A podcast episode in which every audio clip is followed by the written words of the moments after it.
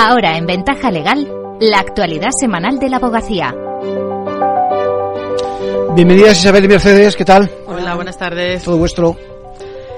El Pleno del Consejo General de la Abogacía Española acaba de aprobar la adjudicación del contrato para la actualización tecnológica de la Autoridad de Certificación de la Abogacía, más conocido como ACA.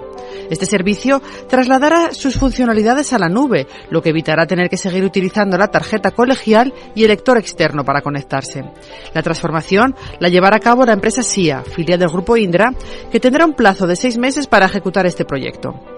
Rafael Masieu, presidente de la Comisión de Innovación y Desarrollo Tecnológico de la Abogacía Española, explica la importancia de este cambio. El mayor reto consiste en realizar un producto adaptado a las necesidades de la abogacía, haciendo una migración paulatina, coordinada con los colegios y los usuarios y todo ello con importantes ahorros económicos. El cambio no supondrá la supresión de las actuales tarjetas criptográficas colegiales dotadas de chip, sino que se ofrecerá a los colegiados la opción de continuar utilizándolas y compatibilizarlas con el nuevo certificado en la nube. Ambas opciones permitirán al abogado seguir realizando la única firma reconocida legalmente como equivalente a la firma manuscrita, también conocida como firma electrónica cualificada. El proyecto de migración de la abogacía a la nube se extenderá a lo largo de varios años, durante los cuales se producirán sustanciales ahorros, tanto en el mantenimiento del sistema como de los derivados de dejar de emitir las tarjetas con microchips y sus correspondientes lectores. El ACA se creó en 2003 como prestador de servicios cualificados y se extendió con rapidez entre los profesionales. En la actualidad, más de 120.000 abogados lo utilizan cotidianamente. Nuevo golpe de la justicia europea a la aplicación del plus de maternidad en nuestro país. El Tribunal de Justicia de la Unión Europea ha vuelto a respaldar el derecho de los padres de dos o más hijos a percibir este complemento en las pensiones. Y no solo eso, ha ordenado que reciban una reparación económica adicional todos aquellos que hayan tenido que litigar para defender este derecho. Esta indemnización deberá cubrir tanto las costas como los honorarios del abogado relativos a los procedimientos judiciales. Javier de Cominges, letrado que ha conseguido el fallo, indica su relevancia, ya que la normativa española no condena en costas a la seguridad social en procesos laborales. Da igual lo que diga una ley, una norma interna de un Estado, si la misma contradice una directiva, porque en base al principio de jerarquía, las directivas están por encima de nuestro, nuestro derecho interno. La sentencia estima que ambos padres están sometidos a una doble discriminación por razón de sexo y por tener que verse obligados a acudir a los tribunales para reclamarlo. El asunto que el letrado ha llevado a los tribunales es el de un padre de dos hijos que solicitó a la Seguridad Social Española en noviembre del 2020 el reconocimiento de su derecho al complemento de la prestación de incapacidad permanente absoluta que percibía desde noviembre de 2018. Esta mejora económica de las pensiones contributivas de jubilación, viudedad o incapacidad permanente para madres fue creada en 2016 y declarada discriminatoria por el propio TEJUE en 2019. En 2021 fue sustituida por el complemento por brecha de género.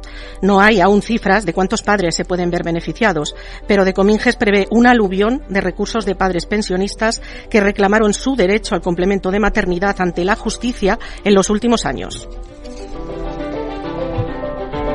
Los principales retos éticos que enfrenta la profesión fueron debatidos la semana pasada en las jornadas deontológicas de la abogacía española que se celebraron en el Colegio de Alicante. Se reunieron más de 150 representantes de las comisiones de deontología de 70 colegios de toda España. Uno de estos retos es el reciente proyecto de un nuevo reglamento de régimen disciplinario.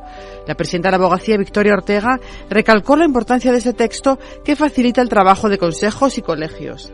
Avanzamos a lo que en su momento avanzó la jurisdicción y que ya lo tenemos tan asumido como la separación de la parte de investigación, enjuiciamiento, toda la parte de instrucción, imposición de sanción, de forma que se, se la imparcialidad de quien falla. Ortega destacó otras ventajas del reglamento como su apuesta por el lenguaje inclusivo, la tramitación electrónica del expediente, las nuevas normas sobre competencia, la colaboración entre colegios y la regulación de la confidencialidad de lo tratado en la mediación de Cana. En las sesiones también se expusieron las funcionalidades y aplicaciones de la puesta en marcha del expediente deontológico electrónico y se analizaron los límites de la responsabilidad civil y las infracciones deontológicas, entre otros asuntos. Y vamos ya con otras noticias breves de la última semana. El Ayuntamiento de Valencia deberá indemnizar a una pareja por los ruidos del bar bajo su vivienda. Un tribunal le condena a pagar 57.636 euros al matrimonio que sufrió durante años los ruidos excesivos y continuos. Los magistrados estiman que la actuación de la Administración no fue eficaz ratifican la nulidad de un despido comunicado por SMS tan solo dos horas después de informar sobre una baja médica. La sala condena además a la empresa a abonarle los salarios dejados de percibir, a readmitirla y pagarle una indemnización, porque considera que el despido obedece únicamente a la situación de incapacidad temporal de la empleada. El nuevo recurso de casación penal esta tarde en la conferencia de los lunes. Continuamos con el ciclo dedicado durante septiembre a la reciente reforma de casación. Esta tarde nos acompaña Manuel Marchena, presidente de la Sala Segunda del Tribunal Supremo. Puede seguirse online y de forma presencial a partir de las 4, previa inscripción gratuita en formacionabogacía.es. Con esto nos despedimos por hoy hasta la semana que viene. Muchas gracias. Como, como les decía, muy interesante eso, que la Administración acabe respondiendo precisamente por ruidos en este caso, ¿no? Y de, y de agradecer también el esfuerzo de la abogacía en materia de incorporarse a las ventajas que lo tecnológico nos hace las cosas más fáciles a los letrados. Muchas gracias. Gracias.